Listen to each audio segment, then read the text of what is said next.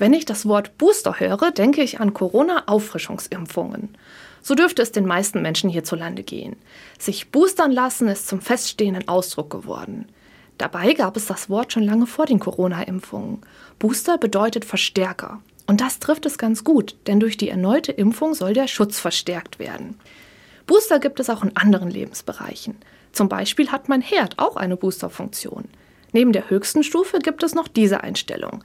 Die ist praktisch, wenn es besonders schnell gehen soll, wenn ich alle Energie brauche, damit die Nudeln möglichst schnell kochen. Booster gibt es aber auch im übertragenen Sinn und sie können individuell verschieden sein. Für den einen ist der Kaffee am Morgen ein Booster.